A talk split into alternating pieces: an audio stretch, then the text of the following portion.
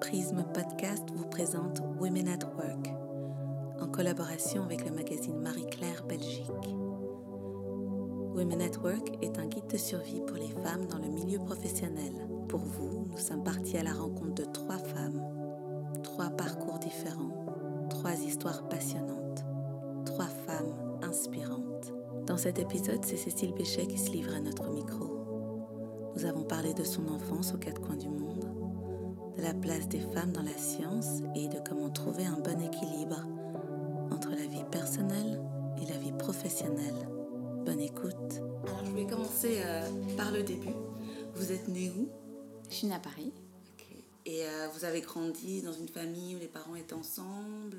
Oui. Séparés? Tout à fait. Ouais. Une famille qui est... dont les parents sont restés ensemble. toute leur- Euh, mon père était euh, ingénieur textile et donc on a, on a voyagé. Et donc on a vécu euh, en Tunisie, au, Portu... enfin, au Portugal d'abord, ensuite en Tunisie, euh, et puis euh, un petit peu au Maroc. Ensuite on est revenu à Paris et puis après on était plus dans le sud de la France. Ah, super, donc vous avez vraiment... euh, Mm. Et ça, c'était entre quel âge et quel âge que vous avez...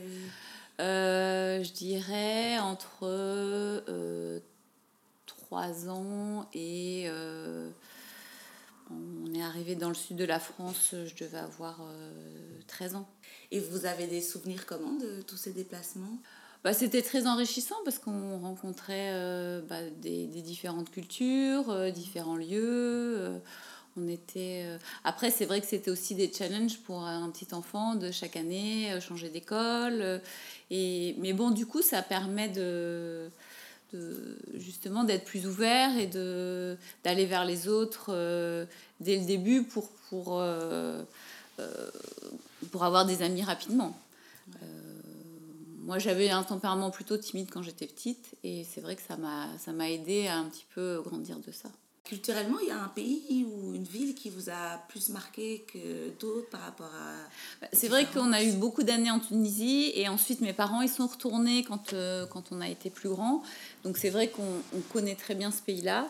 Euh, donc voilà, dans, dans ma petite enfance, je pense que c'est c'est les pays, c'est le pays qui, qui était le plus référentiel. Après, c'est vrai que euh, on a, on a beaucoup de- d'expériences de- du sud de la France. Vous avez remarqué des différences dans, dans l'enseignement en primaire euh, bah, Il y avait des choses que les garçons ne pouvaient pas faire euh, ou, ou inversement que les filles ne pouvaient pas faire? Honnêtement, moi, je me rappelle pas avoir euh, vécu des situations de justement euh, euh, des moments où on était empêché de faire des choses. Non, je pense pas. Et puis j'ai fait des études scientifiques et voilà, on on m'a jamais dit, ben, t'es une fille, tu vas pas aller euh, en terminale euh, scientifique, non. Votre père était ingénieur Mhm. textile Oui. et votre mère, elle travaillait Ma, mère était à la maison. D'accord. Mm. Et vous avez vu entre eux, euh, ils étaient égalitaires, ils étaient plutôt... euh, ou ils étaient un peu plus genrés bah, Maman à la maison, du coup. Oui, bah forcément, maman à la maison, c'est vrai que la présence était plus, plus forte de, de, de maman, ça c'est sûr. Ouais. Mais ça, et vous avez l'impression que ça a eu peut-être un impact sur euh, plus tard comment est-ce que vous vous envisagiez les rapports euh, hommes-femmes ou pas forcément? Euh, je dirais pas forcément, mais en tout cas, maman m'a toujours encouragée à travailler. Ça oui. Donc avoir une indépendance, de travailler, de- d'avoir ses propres projets. euh. Après, ensuite, mes parents ont créé une société ensemble, donc ils ont travaillé ensemble. Donc au début, de, quand on était petit, euh, maman ne travaillait pas, et ensuite, euh, euh, ils ont créé une société ensemble. Donc, euh, donc là, effectivement, ils, sont- ils ont été et- énormément impliqués dans, dans la création de cette entreprise. Donc vos parents étaient en- en- entrepreneurs, sont Oui, entrepreneurs. Euh, et ça, vous pensez que ça, ça vous a peut-être donné une fibre euh, proactive, justement, vous parler, ou il y a quelque chose, parce que les entrepreneurs, c'est quand même des personnes particulières euh, qui, qui vont à la recherche de leurs rêves. Enfin, moi, c'est comme ça que je le vois. Oui, oui, je pense que c'est clairement, ça nous a, enfin, ça m'a permis de, de, pouvoir, je dirais peut-être fixer des, des buts plus, plus élevés et, de, et aussi de, de, de mettre en sorte, d'en- de faire en sorte de, de les réussir en tout cas. Mm. Euh, et puis, ça, je pense que ça, ça m'a permis, ensuite, quand on a dû faire des choix avec mon mari, de, de, partir à l'étranger, c'est clair qu'on avait... moi, j'avais pas d'appréhension d'une intégration le fait d'avoir voyagé, je me disais, ben oui, je, saisissons l'opportunité. Euh, il avait l'opportunité de partir en Arizona, ben, j'ai dit, ben oui, on y va.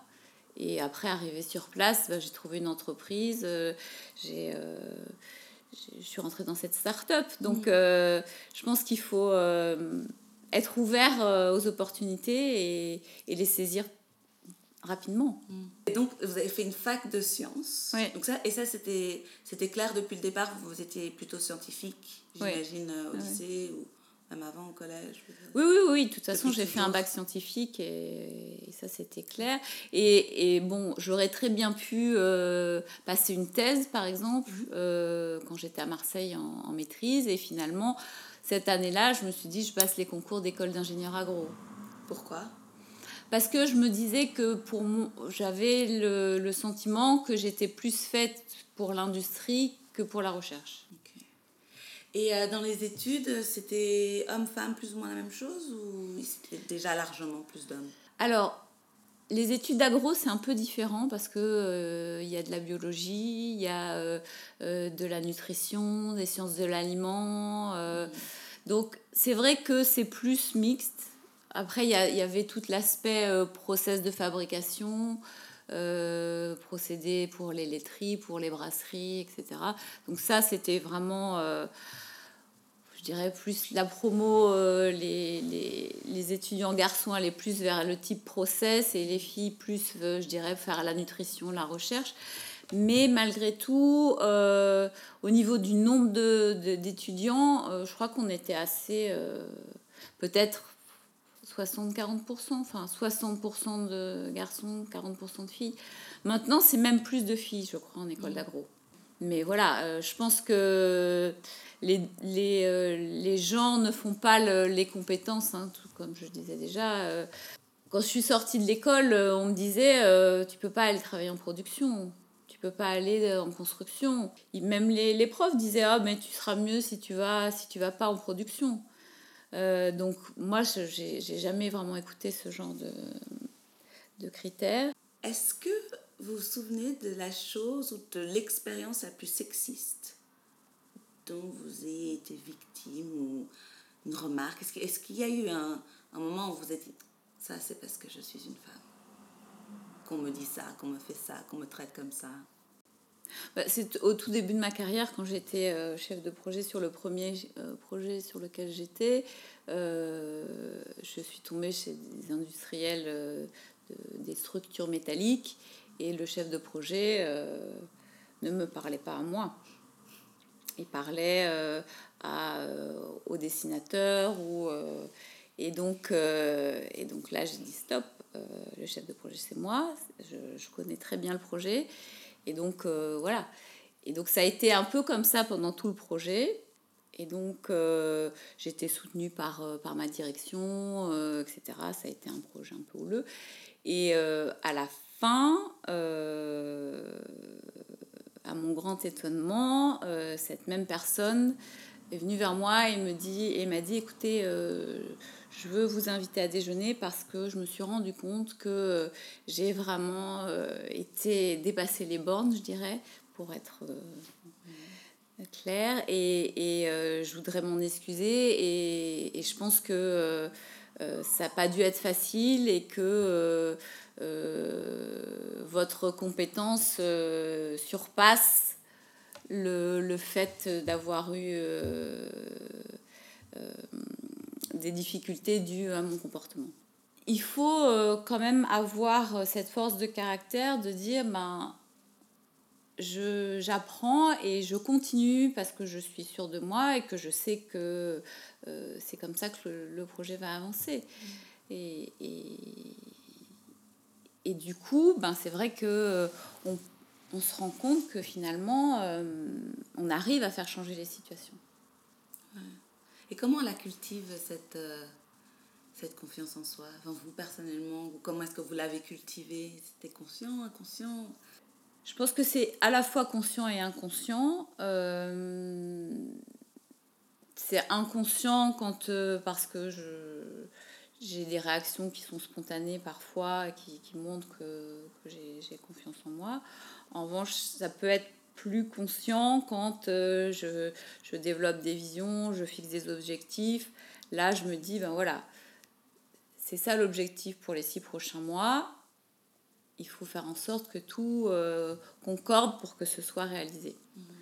Euh, et donc là, effectivement, la confiance en soi fait que ben, on n'est pas déstabilisé par une réunion qui, est, qui est difficile ou qui est très, je dirais, demande, qui demande beaucoup de, de, de répondants ou plus agressive. voilà, je pense qu'il faut la confiance en soi permet de, de montrer que ce qu'on propose est une bonne solution. Il y a beaucoup de livres pour enfants maintenant qui sortent et des podcasts sur euh, les scientifiques femmes. Euh, parce qu'on dit qu'il y en a, on, ne les a pas assez vues, qu'il y en a eu mm. beaucoup, mais elles ont été un peu effacées, mm-hmm. effacées de, de history. Donc on réécrit mm-hmm. les her story. Euh, et je me demande vous, est-ce que vous aviez eu des, des rôles modèles scientifiques féminins? Non, je ne pense pas.